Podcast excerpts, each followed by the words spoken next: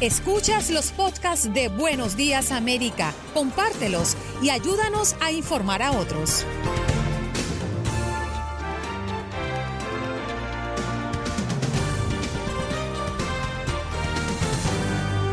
Hoy en Buenos Días América conversamos con Max Pérez Jiménez para contarnos de lo que es noticia en la zona triestatal. Adelina Nichols, directora ejecutiva de Alianza Latina de Georgia por los Derechos Humanos, nos viene a comentar a propósito de que ex enfermera denuncia histerectomías masivas en centro de detención de inmigrantes en Georgia. Mario Amaya, productor y talento del programa Mi Raza Tu Liga de nuestra afiliada oficial en Los Ángeles con todos los temas que mm, acontecen en el estado de California. Y Adrián Peláez, experto en redes sociales y marketing digital, nos viene a hablar de nuestras redes sociales, qué está pasando. Y desde otro punto de vista, la psicóloga Erika Monroy nos habla del uso de las redes sociales, que está relacionada con un aumento en las tasas de ansiedad, depresión y trastornos del sueño entre los jóvenes. Y Rosario Marín, ex tesorera de Estados Unidos bajo la administración de George W. Bush nos viene a comentar por qué aumenta el apoyo republicano hacia Joe Biden.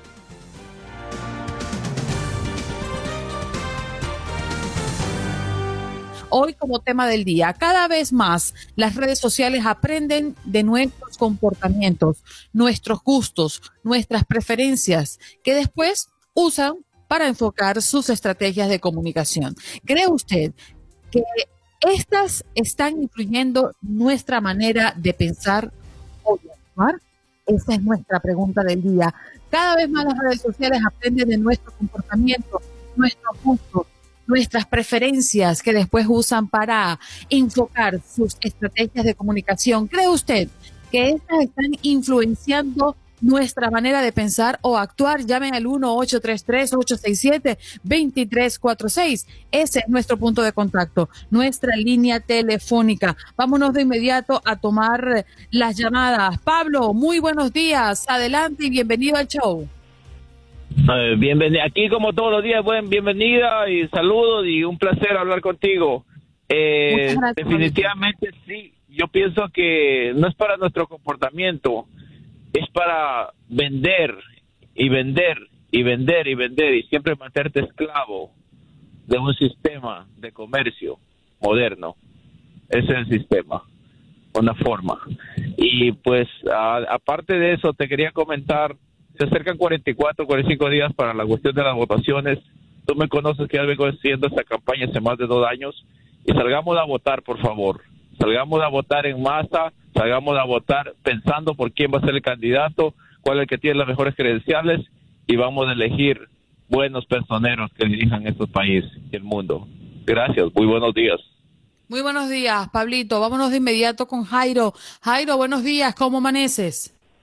Buenos días, Andreina, ¿cómo estamos? Muy bien, eh, gracias a lamentablemente, el error que cometió Joe Biden al decir 200 millones de muertos en, en vez de 200 mil, como debió haber dicho, eh, va a hacer que, que muchos cambien. Pero es tan, tan lamentable la forma como se ha expresado Bush de la gente que a mí, este, Donald Trump de la gente que habla español, que no la va a tener tan fácil. Eh, creo que puede que gane Donald Trump, pero espero que no, porque el voto mío, a pesar de, los pocos errores que está cometiendo Joe Biden al hablar, yo voy a seguir votando demócrata hasta el día en que papá Dios me llame. Lamentablemente, eh, o está todo esto polarizado y, y, no quisiera que, que el resentimiento se, se siga implementando como lo está haciendo Donald Trump, que no, no habla bien de la gente que habla español y, pretende que se le dé el voto. Y esa jueza que murió, el, el tipo no le ha guardado el más mínimo respeto y, y ya quiere que la olviden y, que, y que sin que la hayan enterrado la pongan en, en el olvido así tan fácil. Eso no se vale. ¿Qué te parece a ti? Bueno, es tu opinión, no lo veo tan sesgado, pero la respeto como respeto la opinión de todos los que vienen, Jairo. Oye, y con referencia a nuestro tema, porque definitivamente hoy hemos traído, y creo que lo conversé con Gaspar el pasado viernes, y que Gaspar llame y me diga si fue con él que se lo conversé y se lo sugerí un documental que recientemente ha sacado Netflix que tiene que ver con las redes sociales. Se llama El dilema de las redes sociales. A propósito de ese documental y una larga discusión que hemos tenido en producción. las redes sociales se, las redes sociales se usan eh, de buenas maneras, pero hay también quienes las usan para para detestar, odiar y, y lamentablemente se usan se usan de las dos maneras, de buena manera y de mala manera, lamentablemente. Sí, así es. Gracias, Jairo. Un abrazo para ti. Eh, les decía que el documental se llama mm, El dilema de las redes sociales. Yo se los recomiendo. Yo no sé si Gaspar finalmente pudo verlo durante el fin de semana o los oyentes, porque lo, lo decíamos al aire el pasado día viernes. Y gracias a ello, pues estamos reflexionando. Hoy vamos a tener un programa sumamente interesante alrededor de la tecnología y de las redes sociales, porque definitivamente es un tema que nos ocupa directamente sobre todo también para los que tenemos hijos y para los que tenemos hijos adolescentes. Yo todavía no los tengo, pero sí sé que es una gran preocupación. Y vamos a estar abordando el tema con Adrián Peláez, quien es experto en la materia de tecnología, apasionado de la comunicación, rompiendo fronteras eh, y tejiendo redes y cultivando comunidades digitales desde que apareció el chat. Vamos a estar conversando con él un poco y digiriendo lo que significa las redes sociales y cómo está impactando en nuestras vidas. No solamente las redes sociales, sino los buscadores, la tecnología como tal. Pero también vamos a estar abordando el tema con la doctora Erika Monroy. Eh, vamos a estar abordando desde el punto de vista psicológico. ¿Qué pasa con nuestros muchachos cuando son bombardeados en aplicaciones eh, como TikTok, como Instagram, como Facebook y en cualquier otro lugar. Vamos a tocar temas como nos escuchan los celulares a pesar de que estamos sin usarlos, por ejemplo, las las cámaras siguen encendidas mientras que nuestros teléfonos están en reposo? Son preguntas mm, de tecnología y también vamos a abordarlos desde el punto de vista psicológico el día de hoy en Buenos Días América. Es por ello que hoy tenemos este tema del día. Cada vez más las redes sociales aprenden de nuestro comportamiento, nuestros gustos, nuestras preferencias, que después usan para enfocar sus estrategias de comunicación. ¿Cree usted estas están influenciando nuestra manera de pensar o de actuar, llame al 1-833-867-2346, nuestro punto de contacto, nuestra línea telefónica, para que se comuniquen con nosotros. A ver, Antonio, buenos días, te escuchamos, adelante. Buenos días, buenos días, la rubia de América. Oye esto después de Charitín. Ajá, muy bien, ya aprendí. Así es que te recuerda, Andreina, tú sabes que cada día te sigo más y, te y a la misma vez le doy gracias a Dios porque veo que todavía hay gente que trata de hacer su profesión como vocación, no como profesión muchas veces, sino como vocación. Porque tú dijiste ahora mismo, y es un buen punto que toca, de ese sentido de las redes, porque lamentablemente, oye, la Biblia dice ir a través de los tiempos, Daniel 5.3.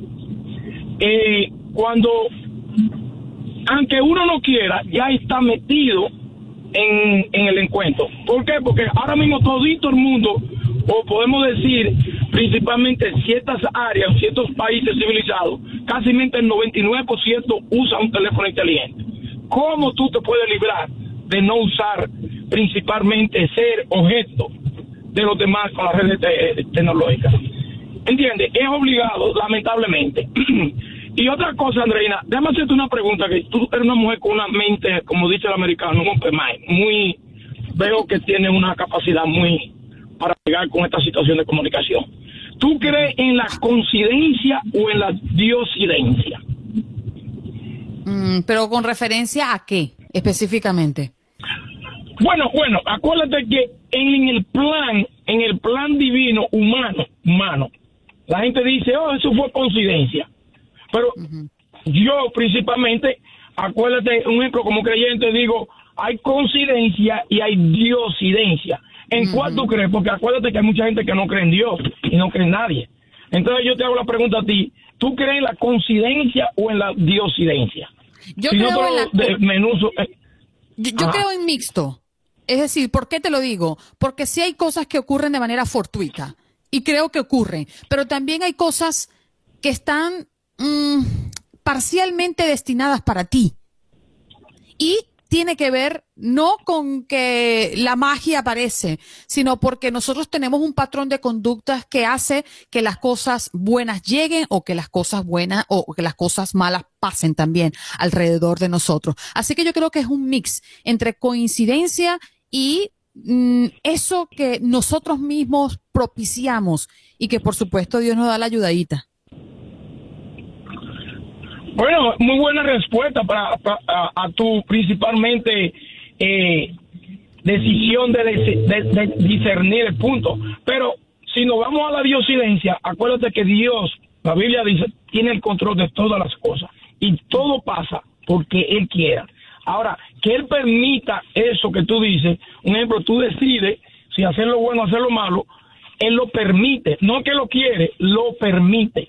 Entonces, todo eso obra como tú dices, si tú obras para bien, en el mal que tú haces, Dios va a permitir eso, pero tú vas a pagar tu consecuencia, porque Dios no paga consecuencias por nada. En el, en el ámbito bien, exactamente también. Entonces, eh, aquí hay, cosas que se dan un panorama. Oye, oye, yo no soy político, yo soy cristiano, y he presentado y soy cristiano por convicción. ¿Sabe por qué? Porque por testimonio. Fui un hombre inválido, con una cirrosis hepática, Dios me sanó, camino, trabajo y gracias a Dios tengo de qué testificar de la grandeza de Dios. Por eso te digo eh, que hablo siempre de Dios, no me gusta involucrarme en la política, pero lamentablemente como tú dices... hay un punto ah. importante, la gente que es de fe actúa en buena pro y el alma se alimenta de eso y hace que cosas buenas lleguen a ti. Eso es lo que ocurre. Antonio, se nos fue el tiempo, discúlpanos. Gracias por estar aquí y por esta conversación tan sabrosita, ¿eh? Qué bueno. Me encantó la participación de Antonio y ese cuestionamiento, esa manera de ver la vida. Pausa y regresamos ya.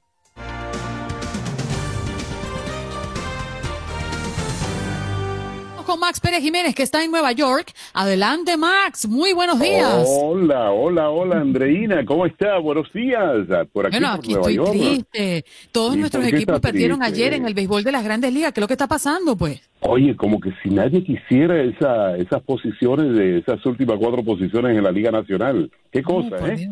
Qué aguerrido. Todo el mundo está resbalando. Nos dieron la oportunidad y nosotros también perdimos, pero no te preocupes. Hoy comenzamos una nueva racha. Vámonos. Eh, bien, Andreina, por aquí, por Nueva York, pues un bajón de 40 grados la temperatura en algunos lugares y entonces mañana estará subiendo por los 80. Es ahí donde hay problema.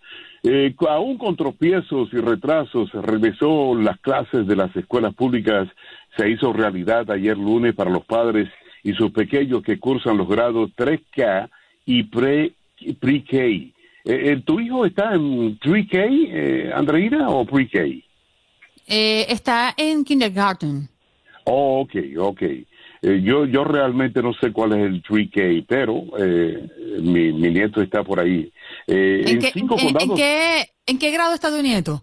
Tiene tres años, está en, como será en pre-pre-K, pre-pre-pre-K. ¿Tres años? sí, sí. Ah, no, él está en infant. Oh, bueno, entonces está en infante, infante, muy bien. Lo que vimos en esta escuela es un ejemplo de todo el trabajo que se ha hecho. Vimos estudiantes con mucho entusiasmo, vimos padres con mucho entusiasmo. Expresó el, el comisionado de educación, señor Carranza, que está muy optimista con lo que está pasando. Sigue la guerra entre Nueva York y Mr. Trump, que califica a Nueva York como jurisdicción anárquica y con ello, pues naturalmente está buscando cortar eh, presupuesto a la ciudad de Nueva York. La administración de Trump alega que la ciudad de Nueva York, junto con Portland y Seattle, han permitido violencia y la, la, destrucción de la propiedad. Con esto, pues, naturalmente está buscando eh, cortarle fondos a la ciudad de Nueva York. ¿Te enteraste, Andreina? Estaba pensando en ti cuando oí esto de Bad Bunny, que tenía un concierto en Euforia Euphoria Live el pasado domingo. sí, señor, lo comentábamos ayer aquí.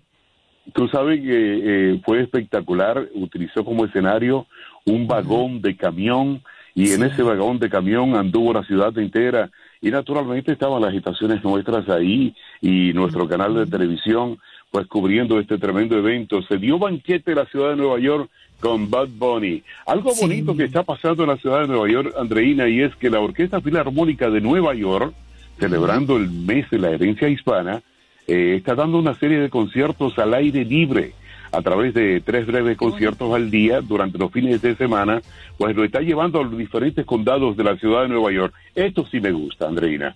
Esto sí me gusta porque se está llevando la música y la cultura al corazón del pueblo. Sí, señor, qué bonito. Max, nos tenemos que despedir. Un abrazo, ¿eh? Y busca a Bob Bunny para que hagas un dúo con él. You know, you know, you know. Un you know, you know. Hasta mañana, si Dios quiere. Hasta tomorrow, Max Pérez Jiménez con nosotros desde Nueva York. Pausa y ya regresamos.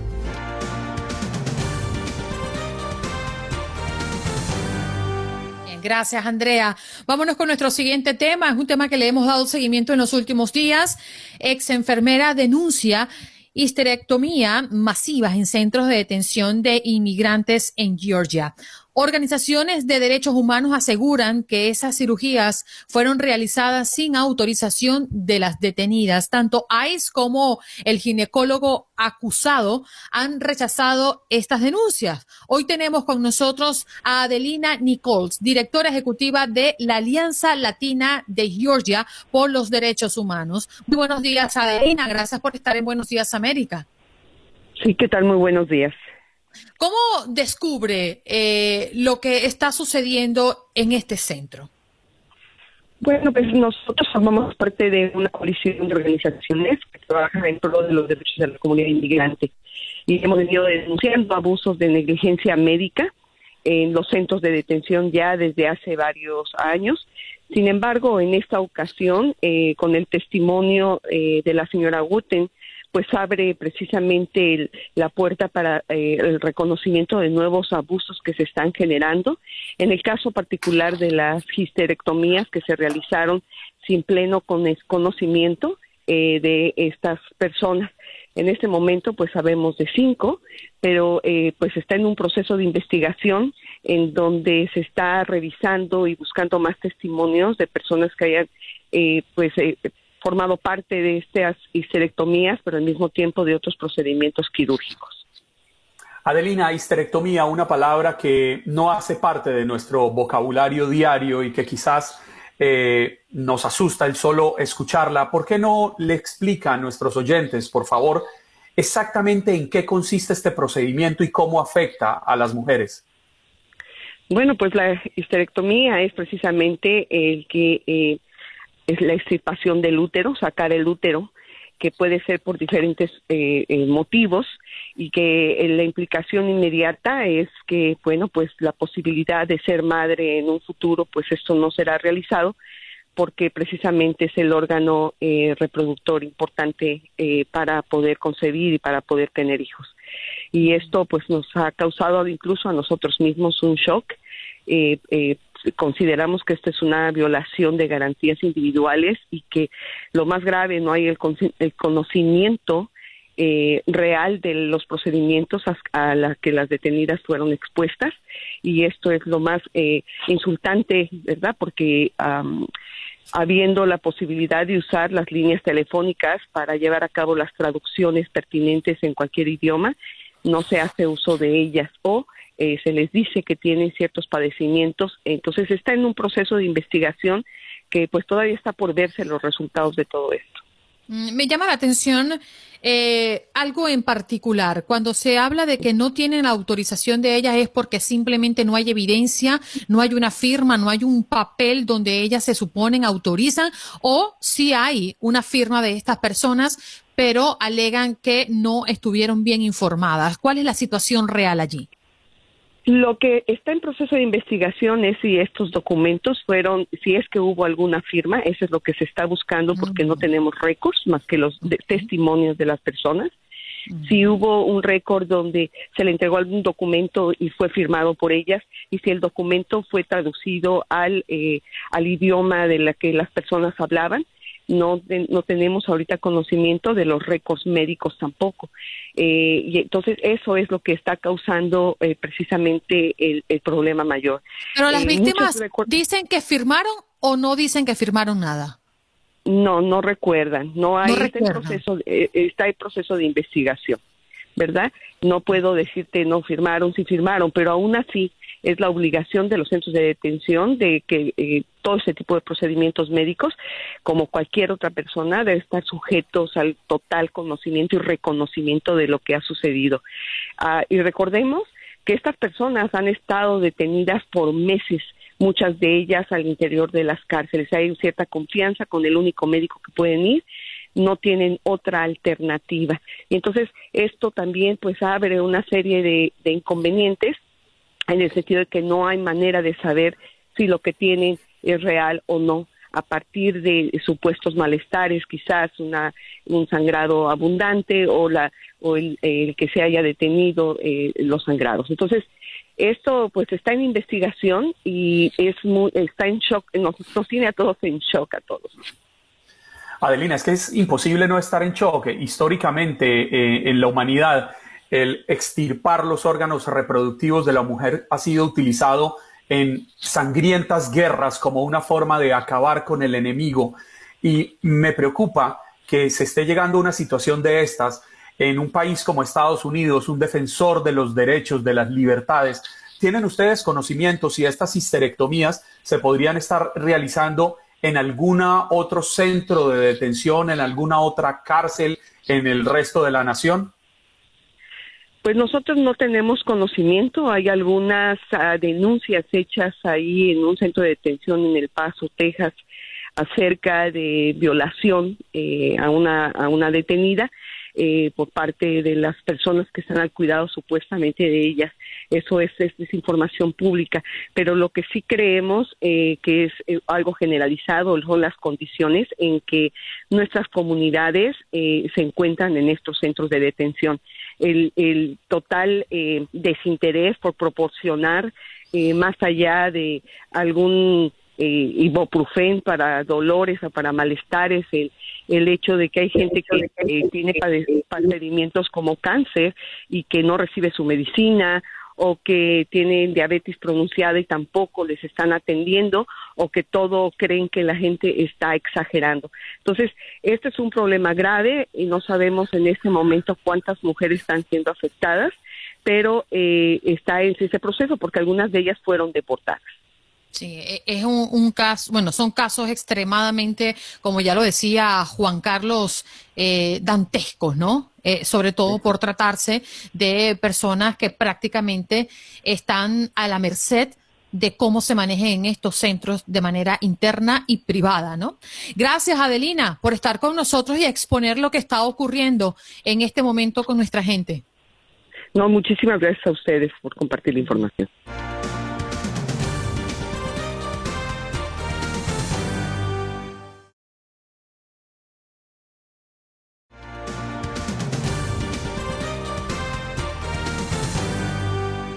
Vámonos rápidamente a Los Ángeles porque Mario Amaya está listo, preparado y con su buena chamarra puesta. Muy buenos días, mi querido Mario, ¿cómo estás? Muy bien, ¿cómo están compañeros? Un placer saludarles ah, como siempre desde la ciudad de Los Ángeles. Y bueno, hay mucho de qué platicar el día de hoy. Fíjate que estaba, muchachos que estaban viendo los números precisamente de lo que es esta pandemia del coronavirus aquí en la ciudad de Los Ángeles y pues salen los numeritos, ¿no? De que la gran mayoría de las personas contagiadas aquí en California y en Los Ángeles precisamente pertenecen o son de origen hispano. Y eso es lamentable. En estos momentos, California pues ya reporta 700, más de 790 mil casos confirmados aquí en el estado de California. De esos 790 mil, el 61% representa a la comunidad hispana, que lamentablemente pues somos los que menos tenemos acceso médico o que lamentablemente pues no acudimos al doctor o no nos estamos chequeando constantemente y en ocasiones tenemos eh, condiciones preexistentes como la diabetes y alta presión y que lamentablemente pues nos llegamos a dar cuenta muy tarde. En Los Ángeles, de los 261 mil, de las más de 6 mil personas que han fallecido, pues 42%, esos numeritos son de la comunidad hispana, lamentablemente, muchachos. Así que es lamentable los números. Y unos números que si uno los sigue analizando, Mario, con detalle, es preocupante. Leía también que la doctora eh, Bárbara Ferrer, que es la directora del Departamento de Salud Pública, precisamente del Condado de Los Ángeles, aseguraba que en el condado el 92% de las personas que han muerto han tenido alguna enfermedad crónica y esto sigue ubicando al, condado de Los Ángeles como el epicentro de la pandemia en el estado de California. Así es, porque 261.446 personas hasta el día de hoy que se han reportado que han sido contagiados de los 790 en todo el estado de California, pues son aquí de la ciudad de Los Ángeles. Y bueno, también este se está hablando, ¿no? A consecuencia, los maestros están molestos porque se piensa reabrir las escuelas, las universidades, los centros comerciales ya para el mes de octubre. Pero esto es si la tendencia de personas que se contagian es de menos del, de, de 7 por cada 100 mil habitantes. En estos momentos estamos 9 por cada 100 mil habitantes. Si se llega a esa cifra de 7 por cada 100 mil, entonces ya se estarían reabriendo las escuelas, universidades, centros comerciales o algunos otros negocios como los restaurantes también ya van a poder atender a las personas adentro de sus establecimientos, pero eso sería hasta el mes de octubre y si esa también tendencia pues sigue a la baja en todo el estado de California. Otra recomendación también que se dio, pues eso ya desde la semana pasada y nosotros lo hacemos el día de hoy, que las personas que tengan condiciones preexistentes como diabetes, alta presión o cualquier otra enfermedad respiratoria, pues que acudan a vacunarse no contra la influencia porque se cree y se espera de que esta temporada de gripe aquí, pues en todos los Estados Unidos y principalmente aquí en California, pues va a estar bastante complicado para, pues para los, para los médicos que van a estar muy ocupados en esta temporada de gripe. Mario, eh, nos queda un minutito nada más, pero entiendo que hay un caso eh, que está retumbando mucho y se trata de una mujer que podría pasar la vida en prisión por vender drogas, ¿no? Eh, es un caso sumamente dramático. Sí, sí, la, pues lamentablemente no este, bueno, esos casos em, pues son digamos aquí bastante bastante común. Lo que pasa es que casi no se reportan ese tipo de casos aquí en el sur de California. Las mujeres a, temprana edad pues ya están involucradas en ese tipo eh, de contrabando, ¿no? Aquí en el sur de California. Y bueno, pues ahora se está haciendo mucho más público que antes, eh, porque la gente ahora está precisamente poniendo los ojos eh, qué es lo que está haciendo el departamento de policía, qué están haciendo y qué, y ahora es cuando salen más también los delincuentes, ahora que hay este tipo de pandemia y que muchas personas que lamentablemente se han quedado sin trabajo. Mario, un amapuche bien grande para ti, ¿eh? Un abrazo. un abrazo para que esté más cálido de lo que ya está. Claro. Gracias. Muchas, muchísimas gracias, muchachos. Mario Maya con nosotros desde Los Ángeles. Un abrazo y suerte en el show. Hacemos una pausa, ya regresamos con más.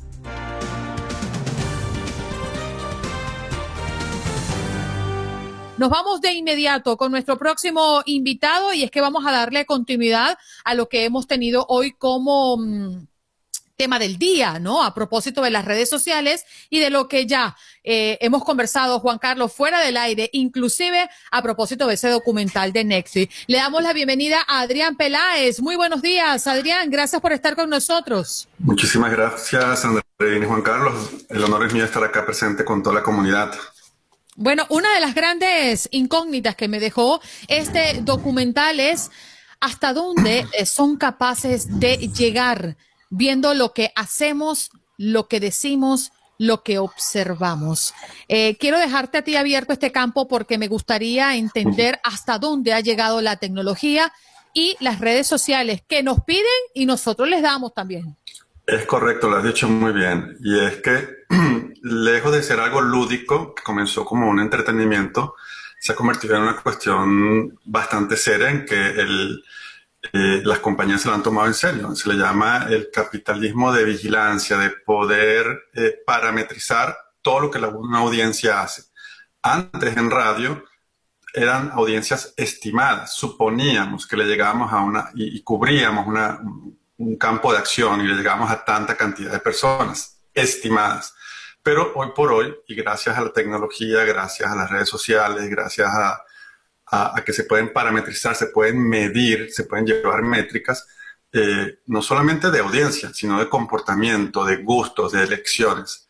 Entonces, eh, eh, ese es el miedo que ha producido porque conociéndonos nos mandan información de acuerdo a nuestro perfil. Aún estando uno al lado de otro dentro, dentro de una misma casa, el contenido que nos van a mandar por las redes sociales va a estar con base a lo que somos, a lo que consumimos, y por eso es el miedo a que nos pueden eh, predecir las acciones. Bueno, a esta persona le gusta esto, y por eso es que cuando nos metemos en YouTube o en Facebook, nos aparecen una cantidad de cosas como que si estuvieran hechas a la medida y van de alguna manera como tendenciando, si se puede decir esa palabra, nuestro comportamiento. Y es, es el miedo de la persuasión y la tecnología. Adrián, a mí lo que me preocupa muchísimo es en qué momento las redes sociales, pero hablemos especialmente de Facebook, en qué momento dieron un giro tan drástico. Me explico. Por allá en el 2011 se vivió la famosa primavera árabe. Correcto. Y, y, en ese momento se dice que Facebook fue fundamental para que los jóvenes salieran en masa a protestar y a lograr cambios en esta región del mundo. Pero unos años más tarde se, vieron, se vieron ejemplos completamente contrarios. Ejemplo, el plebiscito en Colombia, el triunfo de Donald Trump en Estados Unidos, el Brexit en Inglaterra, un cambio que ya veíamos un manejo negativo de las redes sociales para manipular a la masa, para manejarla a, los intereses de unos pocos. ¿Cómo se llega a este cambio que creo yo es lo realmente preocupante en el fondo? Bueno, dentro de, dejó de ser herramienta para convertirse en un arma de activismo político, pero no necesariamente eh, con la especulación de que son los dueños de estas compañías los que hacen esto, sino es que los, los que tengan el poder económico de mover y de, y de influenciar con contenidos, con tendencias, con, con eh, videos, con participación, inclusive hasta con cuentas fake, o sea, eh, bots que le llaman creadas, son capaces de, crear una opinión pública o alimentar a una opinión pública o sectores que van creciendo y los van agrupando.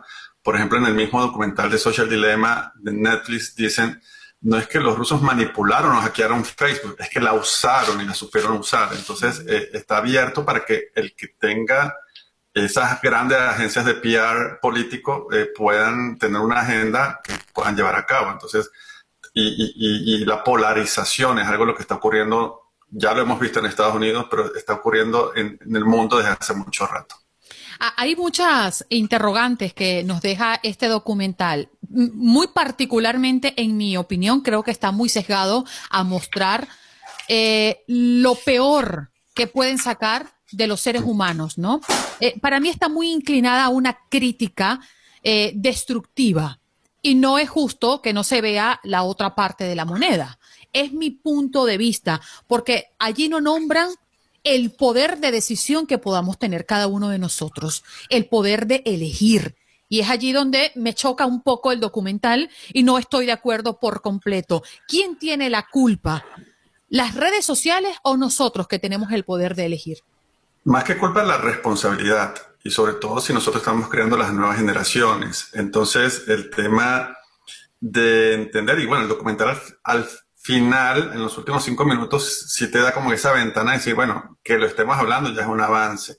Que podamos eh, ir entendiendo que esto es como una eh, droga, una dopamina que hay que eh, modular, el tema de las notificaciones, el tema de de poder nosotros poder intervenir y buscar que la tecnología, como lo decía Isaac Asimov, un, gran escritor de los 80, 70 de, de, ciencia ficción, que decía, la tecnología, lejos de deshumanizarnos, nos iba a llevar al encuentro con el otro. Entonces, hay otra cara de la moneda en la que sí nos lleva al encuentro con el otro, nos crea oportunidades.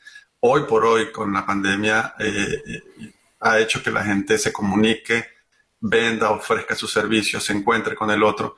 Entonces son dos caras de una moneda y es una responsabilidad que está dentro de nuestra mismísima libertad de poder hacer un buen uso de las redes sociales, entendiendo y hablando en familia que hay espacios, que hay, y, y hay recomendaciones de los psicólogos, por ejemplo, que dice crear espacios en la vida presencial que no contemplen el uso de dispositivos ni de, ni de plataformas tecnológicas, sino que la vida es un complemento. Bueno, para los que no han visto el documental y se preguntan quiénes son los que hablan del, del tema, son los mismos creadores de Twitter, son los mismos creadores de Instagram, y ellos mismos dicen que sus hijos, o algunos de ellos dicen que sus hijos ni siquiera tienen redes sociales. Por algo será. Y de hace unos 15 años se, se hablaba que los fundadores de estas grandes redes tenían a sus hijos en escuelas totalmente eh, sin tecnología. Analógicos. Analógicos. Juan Carlos. Adrián, es que eh, yo veía el dilema de las redes sociales, este documental del que estamos hablando, y veía el otro documental interesantísimo, el que trató el tema de Cambridge Analytica, eh, el gran hackeo, y se me, veía, se me venía a la cabeza una frase que he escuchado a lo largo de mi ejercicio profesional como periodista, y es que quien tiene la información tiene el poder. ¿Y por qué lo digo? Porque hoy en día vemos quiénes son los dueños del mundo, si los pudiéramos llamar de alguna manera, y son precisamente estas personas que son dueñas de estas redes sociales, tienen el manejo de la información. Pero hace 100 años, los dueños de los grandes periódicos en el planeta eran los dueños del mundo. Hace 100 años, 105, 120 años, las personas compraban un periódico en la mañana, un periódico en la tarde. Había personas que compraban hasta dos, tres, cuatro periódicos al día para tener acceso a la información. ¿En qué momento permitimos que estas personas sean las que realmente tomen las decisiones por nosotros? Porque usted ahorita usa una palabra que se me escapa, pero yo, yo uso una y es que nos están perfilando, nos están dibujando tal y como somos y nos están llevando a pensar a, incentivar odios que están reprimidos dentro de nosotros y eso es lo que me preocupa, la forma en que explotan la información de manera negativa. Es como el mismo documental lo dice que tiene una cantidad de frases muy importantes fuera de que puedas eh, tener una opinión sesgada y es que están deformando a la sociedad como funciona o como funcionaba. Entonces, eh, eh, tienes toda la razón cuando al, al dejar de ser una herramienta están manipulándonos al ofrecernos un menú que no hemos pedido.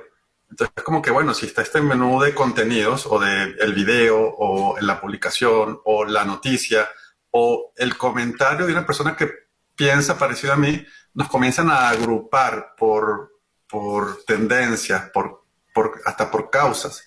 Entonces, si de una u otra manera nos están manipulando eh, grupos de intereses o económicos o políticos o, o a veces hasta sin agenda, porque hay una cantidad de especulación, de fake news, de causas conspiranoicas que son peligrosísimas y están allí a la puerta. Pero fíjate, fíjate Adrián, que la pregunta de Juan Carlos me invita a pensar cuáles son las leyes que realmente protegen nuestra privacidad. Porque allí está el escándalo de TikTok, que se supone es arbitrario, que se supone manejan nuestros datos personales, pero ¿quién nos cuida a nosotros de Facebook, por ejemplo, y de Instagram, que usan nuestras, nuestros datos, nuestras preferencias, nuestros movimientos en pro de su modelo comercial? Ellos se lucran de nosotros, pero ¿quién nos protege realmente? ¿Dónde está la ley que protege nuestra privacidad? Hablando de los Estados Unidos, tanto que se pelea con TikTok. No hay legislación y, ¿No hay nadie que nos cuide? Debe comenzar en casa. Definitivamente es, una decisión que debemos tomar nosotros por anticipado, como ciudadanos. Es que bien, bien, bien dicen, Andreina, que usted no envía a sus hijos a que los eduquen a la escuela. Usted a la escuela envía a sus hijos a que aprendan matemáticas, a que aprendan geografía, a que aprendan historia. Usted, para enseñarles valores, no los envía a una escuela, ni a un colegio, ni a una universidad. Los valores vienen de casa. Y creo que es ahí donde tenemos la responsabilidad fundamental en el, en el núcleo primario de la familia de enseñarle a los pequeños lo que está bien y lo que está mal, para que de esta forma puedan tomar una decisión acertada y no caer en lo que decía Adrián, en esa polarización a la que nos están sometiendo desde las redes sociales, no porque la red social sea mala per se, sino porque quienes le están dando un mal uso están logrando ese efecto. Mm, totalmente de acuerdo contigo, pero tengo un punto diferenciador allí. pero ya se nos acabó el tiempo. Mi querido Adrián, gracias por estar con nosotros. ¿Dónde te podemos conseguir? Bueno, me pueden conseguir en, las redes sociales. En Instagram.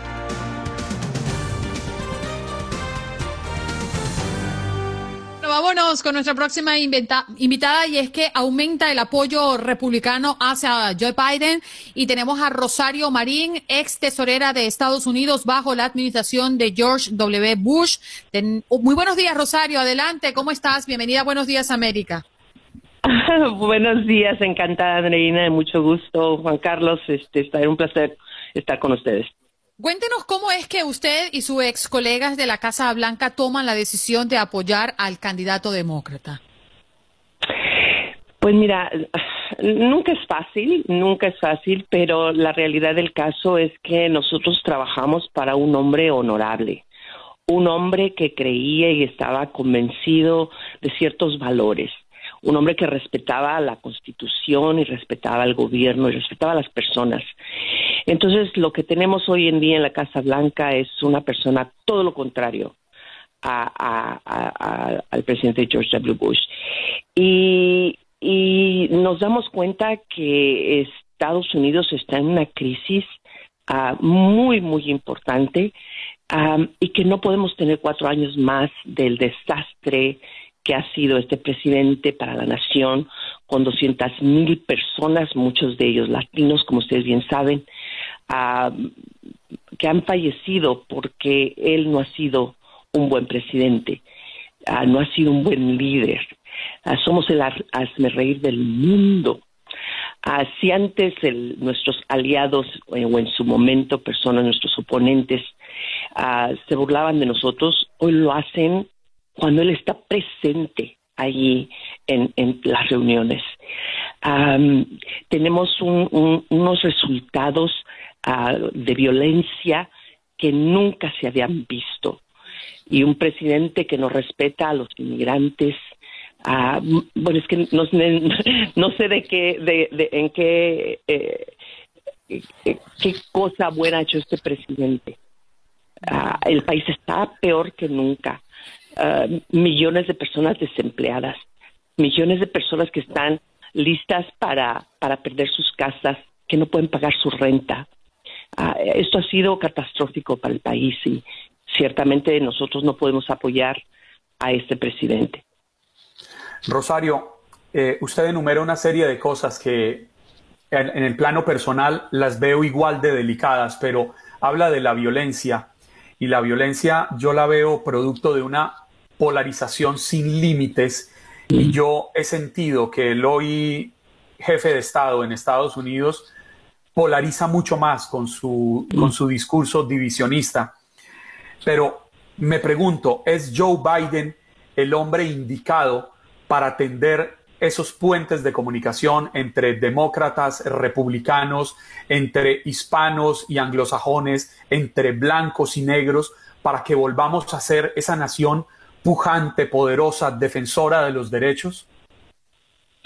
Mira, definitivamente hay una gran diferencia entre el estilo del presidente que tenemos hoy y de Joe Biden. Eh, yo soy republicana, siempre he sido republicana desde el día que me inscribí. no estoy de acuerdo en un poco de cosas que, Joe Biden ha, hecho y a, través de su gran carrera. Pero una de las cosas que, y seguramente voy a estar en desacuerdo cuando él sea presidente, mm. pero de una cosa que sí estamos seguros es precisamente eso, Juan Carlos. Él ha trabajado con los oponentes, él ha cruzado lo que se llama aquí la eh, the, aisle, o sea, ha, cruzado la frontera para ir al otro partido. Él ha buscado el consenso y cuando ha habido desacuerdos él es el que ha traído a los dos diferentes a, las dos diferentes partes y dice vamos a encontrar un consenso eso es claro eso lo ha hecho una y otra vez en su gran carrera política que él tiene. Yo voy a respetar el hecho de que ha sido ha sido senador por muchísimo tiempo y fue vicepresidente ocho años O sea, él sabe lo que es el gobierno, sabe cómo gobernar, sabe cómo, cómo traer a, diferentes partidos y decir, vamos por algo diferente, ¿no? y encontrar ese consenso. Entonces, eso es admirable. Y, no, y sí es cierto, Juan Carlos, lo que estás diciendo es completamente cierto. Este presidente, su retórica ha sido de más división, de más aislamiento para el, para el país, de, de, de unos contra otros. El, presidente debe unificar al país. Y mira, el presidente Bush muchos demócratas votaron por, por Bush, muchos. Había grupos, así como hoy nosotros muchos republicanos decimos, no, vamos por este, por el vicepresidente Biden, es la única opción. Juan Carlos, es la única opción. O, o va a ser el, el señor de ahorita o va a ser Biden. Nosotros vamos por Biden. Como ex tesorera le hago esta pregunta porque, de hecho, el gobierno de Trump califica a New York City para hablar de, un, de, de, una ciudad, de tantas de las que ha nombrado, como jurisdicción anárquica y con ello viene recortes de, de, de fondos. Eh, hemos tenido aquí a, inclusive a policías que han hablado en nombre de la policía de Nueva York específicamente y de otros lugares donde también eh, los ciudadanos están muy preocupados si estos recortes de fondos llegan a sus lugares donde viven. ¿Qué, qué ¿Qué, interpretación le da a usted como ex tesorera? ¿Qué cree que pueda pasar? ¿Qué efecto puede tener estos recortes en, un futuro inmediato? Ya, eso, eso es lo más triste, mira, y lo dijo bien claro, o sea, él no lo, él lo dice, pero claro y abiertamente. Él le está echando la culpa a, a los gobernadores o a los alcaldes que son demócratas un presidente es presidente de todos, de todos, demócratas, republicanos, independientes, libertarios. Eh, cuando tú eres el presidente, tú eres el presidente de la nación. Y de la forma incluso que él ha dividido y dijo, bueno, mira, si quitamos a todos los este, estados azules, vemos que no hemos tenido un gran problema con el coronavirus. Válgame Dios, ¿cómo es posible que él está dividiendo a los estados si son demócratas. Sabemos, obviamente, ustedes saben que Nueva York, California, son demócratas, la mayoría de los votantes votan demócrata. Entonces él está diciendo, a estos no les vamos a dar el dinero. Dios mío, este, eso es doloroso, es muy doloroso porque no somos, no solamente somos neoyorquinos, no solamente somos californianos, antes que nada somos americanos y de la forma que él ha dividido este país, más claro no puede ser. Pero además, Rosario, que cuando viene esta especie de castigo, me preocupa que los más afectados son los más vulnerables, son las poblaciones menos favorecidas, las más pobres. Sigamos con el ejemplo de Nueva York. Yo no creo que el gobernador Andrew Cuomo o el alcalde Bill de Blasio tengan problemas de dinero. Yo no creo que su gran duda sea cómo van a desayunar mañana, pero las personas de abajo sí son las que sufren cuando se le recortan los presupuestos a estas eh, ciudades que tienen gobernantes o mandatarios eh, demócratas. Y, lo más interesante es que eh, si tú le preguntas a los neoyorquinos, están muy, muy, están apoyando, ellos apoyan a Bill de Blasio, ellos apoyan a Andrew Cuomo. O sea, ahorita a nivel nacional, Andrew Cuomo es visto como un héroe en, forma, en su forma como ha, respondido al coronavirus. es, perdón, eh, el, el, lo importante es que ellos han protegido a todas estas personas vulnerables. Ellos, eh, como demócratas, se, se protegen y lo han hecho a través de sus posiciones ah, de proteger a los inmigrantes, de proteger a los, a los pobres, de proteger a los enfermos. Y viene este presidente y dice, no, les vamos a quitar estos fondos porque son anárquicos, porque, porque respetan el derecho a la protesta. Este es el país, este es el país donde sea, donde decimos, decimos que somos, tenemos el derecho de expresión libre. Y él va a hacer que paguen un, un, costo muy alto por tener y apoyar el derecho de libre expresión. Señora Rosario, agradecemos enormemente su paso por Buenos Días América y por venir a, exponer su punto de vista. Eh, esperemos que lo que ocurra el próximo mes de noviembre sea en pro de todos los que habitamos este precioso país. Así sea. Sí, gracias. muchísimas gracias. Rosario Marín, ex tesorera de los Estados Unidos bajo la administración de George W. Bush, eh, nos viene a hablar de que aumenta el apoyo republicano hacia Joe Biden.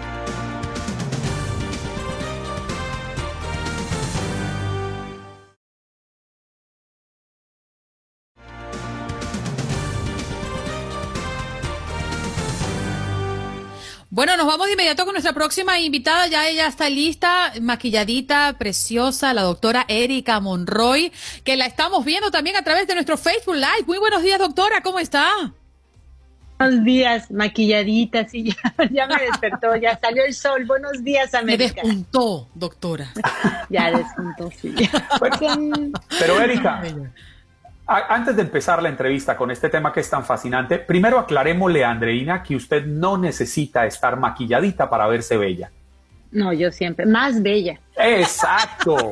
Esa es una psicóloga bien parada, ¿eh? Bien parada. Doctora, hoy, eh, como ya lo sabe, hemos abordado el tema de las redes sociales y cómo impactan. Y si las redes sociales eh, forman parte de esa, de esa deducción de tomar nuestras propias decisiones. Pero quiero arrancar con lo que la neurociencia eh, dice detrás del uso de los mm, dispositivos electrónicos, de la tecnología, sobre todo el uso de las redes sociales. ¿Qué dice la neurociencia? Mira, la neurociencia estudia cómo se comporta el cerebro y cómo hacemos neurotransmisores, o sea, estas conexiones eléctricas que nos ayudan a enfocarnos, que nos ayudan a sentir, a expresarnos, a descansar, no estar así con, por ejemplo, está la adrenalina, es uno de ellos, la dopamina, que le dicen que es la hormona de la felicidad, eh, para sentirnos motivados, está la serotonina, la oxitocina, o sea, todas estas hormonas nos ayudan tanto para a veces deprimirnos o no deprimirnos, mantenernos ocupados, mantenernos eh, motivados. Eh, ¿Qué pasa cuando estamos trabajando, cuando estamos usando las redes sociales, en, en especial todas las pantallas, por, primero, porque es todo lo que es la, le dicen la, luz azul, ¿no? Nos hace también, hay una, una glándula aquí en medio que se llama pineal, que le dicen el tercer ojo, que se estimula con la luz. Y eso afecta nuestro, nuestro sueño, nuestros eh, momentos de vigilia y a veces por eso estamos tan cansados, no nos podemos concentrar, nos sentimos tristes, desmotivados y nos afecta todo nuestro estado de ánimo. Ahora, las redes sociales específicamente están diseñadas para mantenernos autoestimulados. Si se dan cuenta, cuando estamos pasando este, hacia abajo, hacia abajo, nunca termina, nunca termina. Eh, y eso hace que nos mantenga enfocados, por un lado. Segundo, eh, están el sonido, la notificación, cada que nos cae algo que hay un sonido, generan, ya están o los experimentos demostrados, esta sustancia dopamina, que es así de, de, de alegría, de, ay, alguien pensó en mí. Entonces, cuando estamos utilizando mucho de este tipo de neurotransmisores, literalmente se intoxica nuestro cuerpo y empieza a depender, a depender de estas sustancias para poderse sentir bien. Ahí es donde se empieza a hacer una codependencia con las redes sociales. Más todo lo que estamos hablando de las distorsiones eh, fisiológicas, es más, está, está lloviendo, hay un síndrome ya que le piden mucho a los cirujanos plásticos las personas que se vean como se ven en las redes sociales, con los filtros que les hagan ese tipo de operaciones, ¿no? Les se llama distorfia eh, de Snapchat, así le pusieron el nombre, ¿no? Entonces, toda la desfiguración que estamos manteniendo con esta necesidad de que me den like, que me, que me vean en las redes sociales, como un éxito momentáneo que mantiene nuestro cuerpo, nuestro cerebro, con muchísimos químicos que se hacen adictivos. Cuando no lo tenemos, entonces entramos en desmotivación y hasta depresión.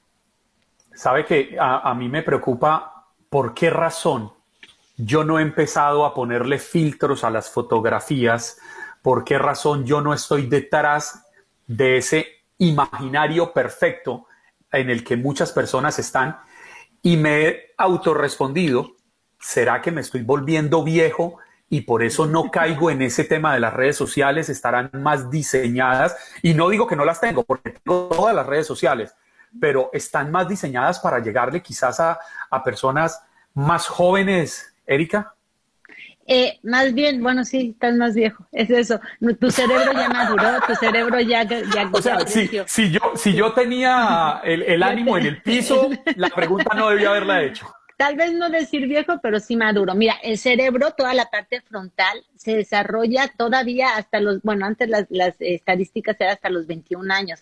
Ahora se está cambiando por esto mismo. Por un lado está este movimiento que utilizamos con los dedos pulgares, que hace que se vaya desarrollando más la parte occipital, lo que es la motricidad fina. El cerebro está cambiando totalmente. El otro estaba leyendo un artículo que nuestro cerebro, nuestra generación de viejos, es ya diferente al de nuestros jóvenes y niños ya cambió en rapidísima la, morfología del cerebro.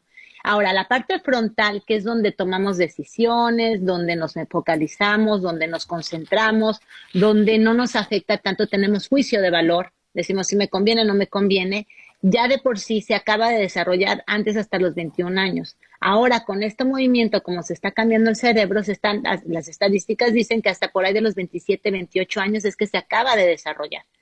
Ah, y por otro lado, y hay como acervo cultural, como hay tanta comida con tanta hormona, la adolescencia está empezando entre los 9 y 10 años de edad, sobre todo en las mujeres. Entonces estamos en una adolescencia de 20 años donde el cerebro todavía no está maduro, no está viejo, y sí todavía no tiene esta capacidad de toma de decisión eh, para lo que conviene o no conviene. Es más impulsivo cuando decimos, ay, mi hijo adolescente tomó el carro y se fue con los amigos y tomaron alcohol. ¿Qué no se te ocurre que puede parar la policía? No, no se le ocurre.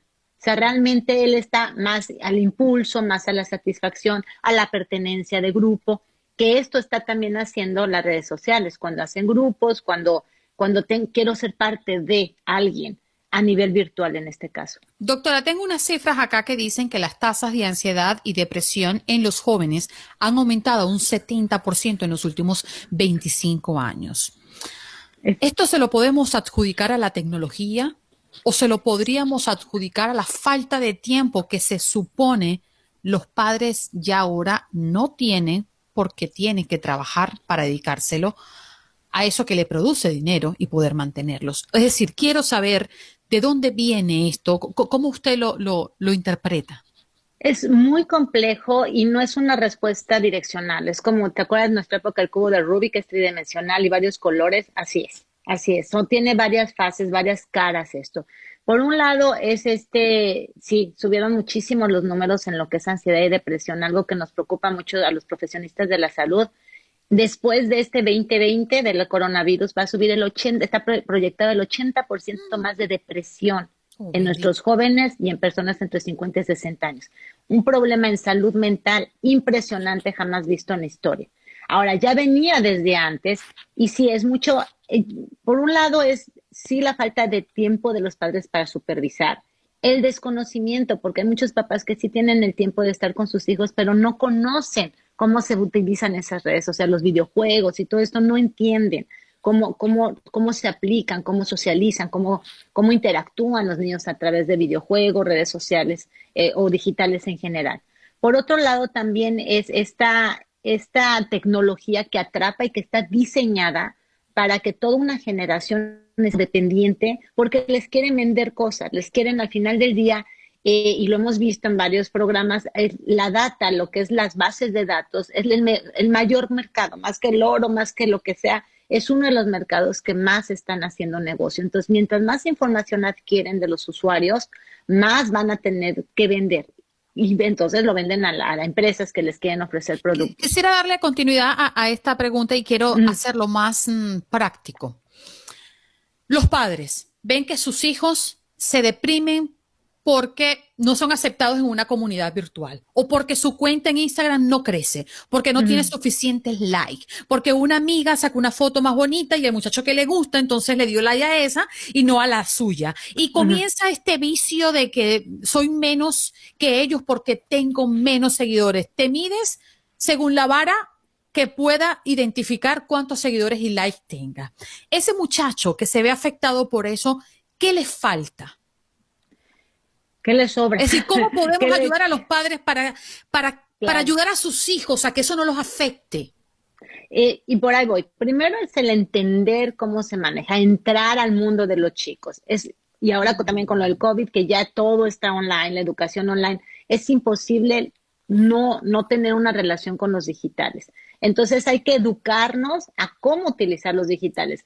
Fíjate, es muy interesante porque se está utilizando la adicción a los digitales, que ya es una de las patologías en, en psiquiatría, se está haciendo lo mismo, no como un alcoholismo que los, que, o, o drogadicción, que los pones en un centro y los limpias y que y, ya salen ya bien, digamos, después de un proceso de una terapia, sino como todo lo que son las eh, distorsiones alimenticias, como anorexia, bulimia, en donde se educa a la persona que tiene el problema a cómo, cómo eh, a familiarizarse o cómo interactuar con el alimento y ya se está trabajando lo de las adicciones a los digitales. No es que los vamos a quitar completamente, sino que vamos a educar a nuestros hijos cómo sí se tiene que utilizar la tecnología.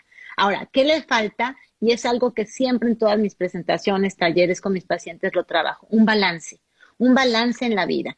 El, el, uso y la contención, el papel de los padres es ser contenedor de la, de la, crianza de nuestros hijos. No es enjuiciar, no es, no es a lo mejor prohibir, porque ahora ya hay hay mucho, este, más los niños se defienden, sino es negociar y sí tener límites en donde se dice, como yo le llamo, el cero, cero tolerancia. Y algo que deben de hacer sus hijos y que no hay opción, como le digo, mientras estés bajo el techo de mi casa, no hay opción, es el, el, autocuidado. ¿Qué es esto? Que hagan un balance en sus tiempos, que se aseguren y garanticen que hay un sueño reparador. No están durmiendo nuestros hijos, están dentro del celular. Una les digo, traten, y sobre todo si son menores de 16 años, que no haya celular, que no tengan el celular en la casa, en el, perdón, en la habitación, porque se quedan ahí durante las horas. Otro es que coman, que coman sano. Está teniendo muchísima, como les decía, hormona, muchos eh, componentes que hacen ansiedad y dependencia hiperactividad y luego bajan a una depresión, sodas, eh, todo lo que tiene azúcar, traten de no tener muchas azucarinas refinadas. Como yo digo, que no venga de un empaque o de una lata que haya balance, que haya verdura, que hagan ejercicio. Estamos teniendo una generación sedentaria que no están, se está atrofiando los músculos literalmente. No, no, el esfuerzo que se hace en un deporte, eh, toda la parte socioemocional, tolerancia a la frustración si pierdes o no ganas, trabajo de equipo, empatía, disciplina, uf, y tantas otras habilidades que se desarrollan en un deporte, no lo están teniendo. Ahora, también aquí, por ejemplo, en Estados Unidos, creo que en todos los países, pero en Estados Unidos más, los deportes luego son competitivos, llegan a la competencia y les causa estrés porque en la escuela tienen sobreinformación. Entonces, a veces es difícil balancear.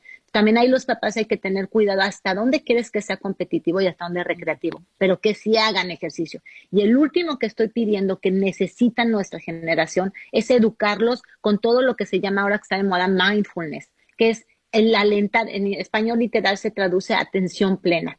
Poner atención en el momento, quitarse de todo lo que está alrededor, ya sea con técnicas de meditación, respiración, relajación, aromaterapia, salir abajo de un árbol, que está comprobado que la naturaleza baja, hay unas ondas que se llaman gamma, que hacen que, que, que están funcionando y tú estás junto al el árbol, estas ondas te ayudan para que estés en un estado de relajamiento te baja el nivel de, de, acelere que traes. Entonces necesitamos esas cinco cosas incorporarlas en la educación de nuestros hijos. Se nos agotó el tiempo, Juan Carlos. Rapidísimo. Oigan, y yo podría quedarme cuatro horas hablando con, con, Erika porque es, es, interesante entender todos estos fenómenos y sobre todo un tema que es tan actual, tan contemporáneo. Sí, sí tan peligroso. un ratito más con nosotros que vamos al Facebook Live.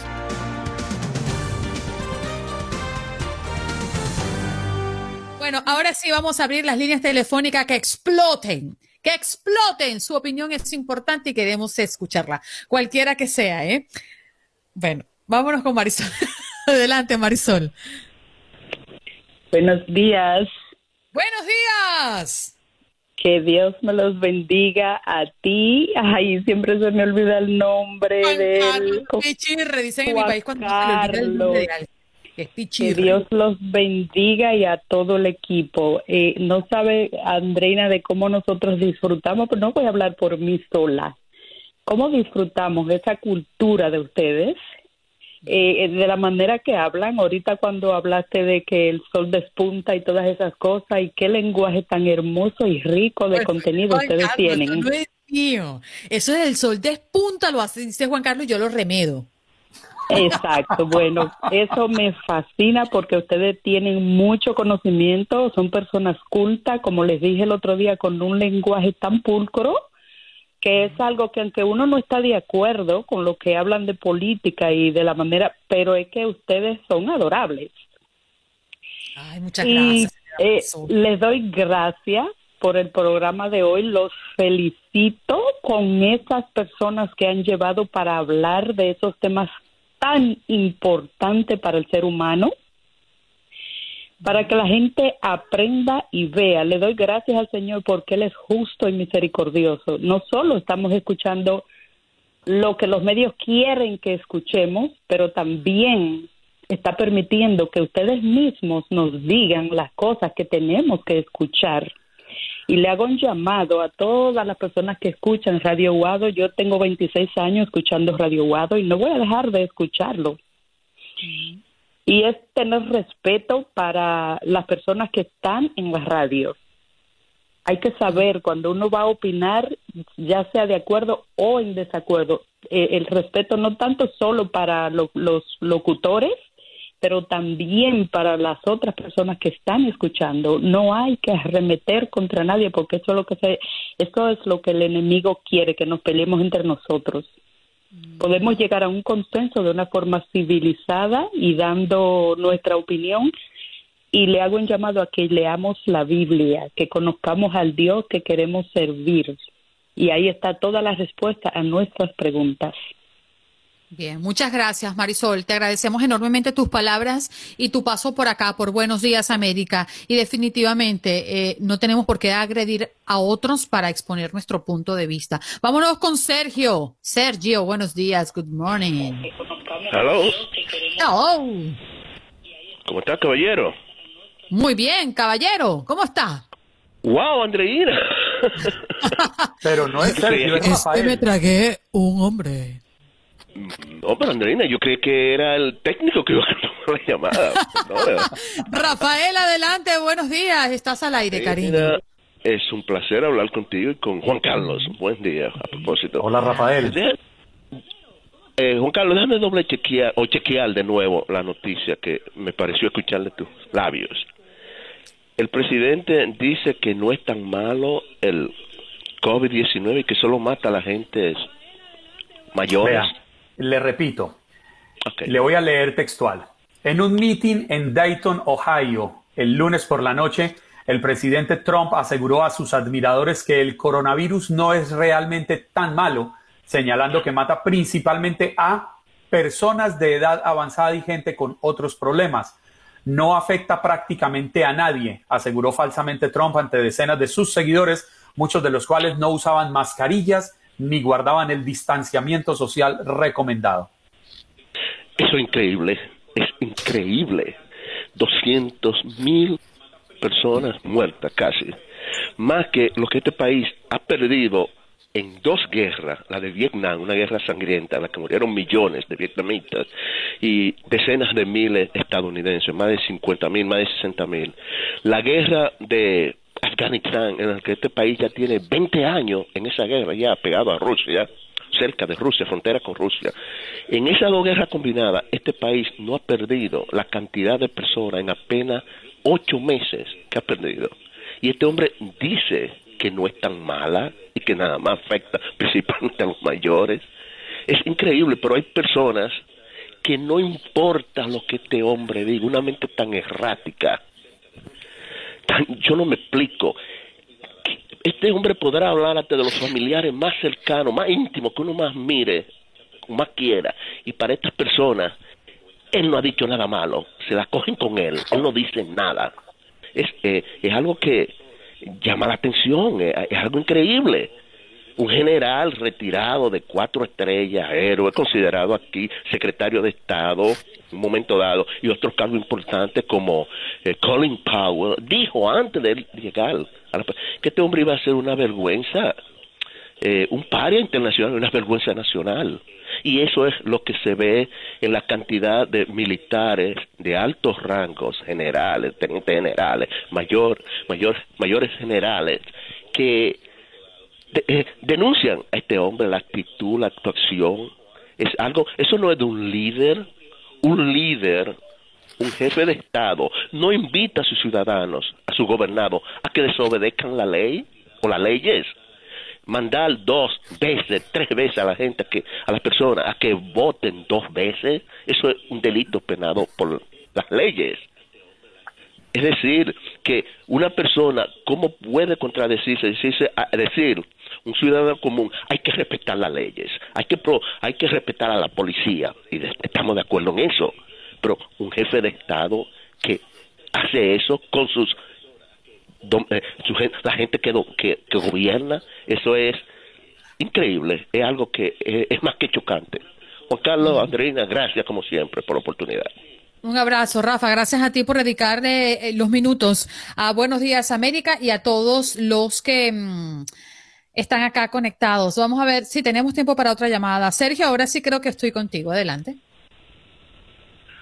Ah, muy buenos días, Andreina, Juan Carlos, Andrea, todos los oyentes, obviamente. Muy interesante tu pregunta acerca de la manera de pensar y actuar acerca de las redes sociales. Te cuento una cosa. afortunadamente podemos rescatar uno de los programas que puedo decir que hay libre expresión. Es tu programa, Buenos Días América, y el programa del doctor Mejía. De ahí no meto las manos y lo digo por lo siguiente, cuando estamos hablando hoy mismo las nuevas generaciones, y les voy a poner el caso nada más, y miren nada más lo que está pasando en México simplemente, tanto que ha sido la prensa, noticieros, TV Azteca, Televisa, hay algo que precisamente el presidente actual de México, que es un ejemplo para mucha gente que deberían de ponerle cuidado, está haciendo lo que se llama las mañaneras. Ustedes han escuchado de ello. A toda base de quiera cuestiones que lo hagan ahí. Él optó por hacer eso precisamente porque los medios de comunicación, vamos a hablar de México para no meterme aquí, meter las narices, para alejarme un poquito de aquí. Eh, ¿Qué es lo que pasa?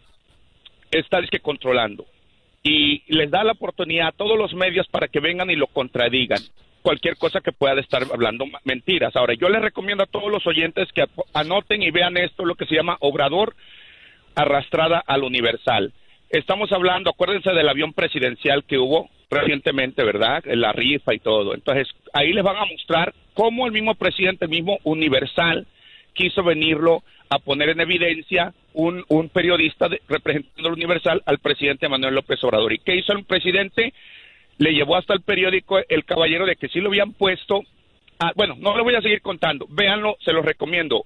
Obrador arrebata, arremete contra, contra el Universal sobre lo del avión presidencial. Ahora, una youtuber, eso sé Andrea ahí al lado, Andreina, Juan Carlos, pero chequéese donde, donde pone en evidencia al gobernador Enrique Alfaro, que son personas que lo ponen en evidencia al frente, donde usted lo puede ver, yo lo puedo ver, y termino con esto que ya viene a los comerciales, me imagino lo que pasó con Jorge Ramos, quiso hacer lo mismo Donald Trump aquí abriendo la prensa y qué ha pasado con la prensa. Bueno, uno de ellos fue nuestro queridísimo Jorge Ramos que fue echado de la misma conferencia de prensa. ¿Está correcto o no? Aquí no hablamos mentiras, simplemente la verdad. Muy buen día, como siempre, interesante el tema. Buen día, Sergio. Muchas gracias. Vamos a hacer una pausa al regreso. Vamos a tomar todas las llamadas que están allí en la línea telefónica. Usted también puede comunicarse todas, al 1833, sí, 1833 867 2346. Ya volvemos.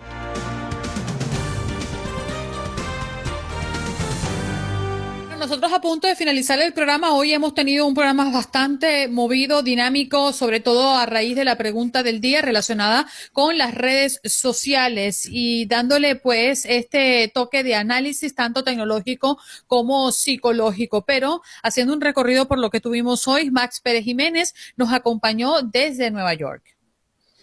Y estuvo con nosotros Adelina Nichols, directora ejecutiva de la Alianza Latina de Georgia por los Derechos Humanos, hablándonos sobre la grave denuncia de histerectomías sin autorización realizadas en centros de detención de inmigrantes en Georgia. Mario Maya, productor y talento del programa Mi Raza Tu Liga, de nuestra afiliada oficial en Los Ángeles. Adrián Peláez, experto en comunicación y redes sociales, hablándonos precisamente de la manipulación que puede existir desde las redes sociales. Rosario Marín, ex tesorera de los Estados Unidos bajo la administración de George W. Bush, estuvo acompañándonos hablando de que aumenta el apoyo republicano hacia Joe Biden aumento en las tasas de ansiedad, depresión y trastornos del sueño entre los jóvenes, al parecer por el uso de las redes sociales. Conversamos de esto con la doctora y psicóloga Erika Monroy. Y todas sus llamadas han sido definitivamente parte de este programa que hacemos a diario para que usted esté informado y también tenga la oportunidad de desarrollar su idea y de pasar por Buenos Días América, dejar su comentario. A todos ustedes, gracias por acompañarnos como cada mañana aquí en su show matutino Buenos Días América de TUDN Radio de la cadena Univisión. Recuerden, la cita es mañana miércoles 23 de septiembre desde las 6 de la mañana aquí con Andreina Gandiga que estará muy atenta a escuchar sus comentarios, a atender sus llamadas muy puntual. Yo por lo pronto me despido porque Andreina me dio permiso de irme a tomar un batido verde. El resto me dijo que no. Está preocupada por mí. Cachetoncito. Hasta tu Gracias, chao. Dios los bendiga.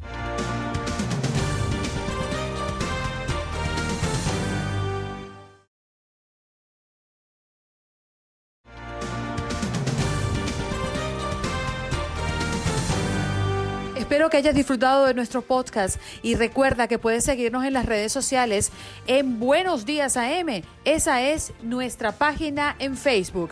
Nos reencontramos en otro podcast.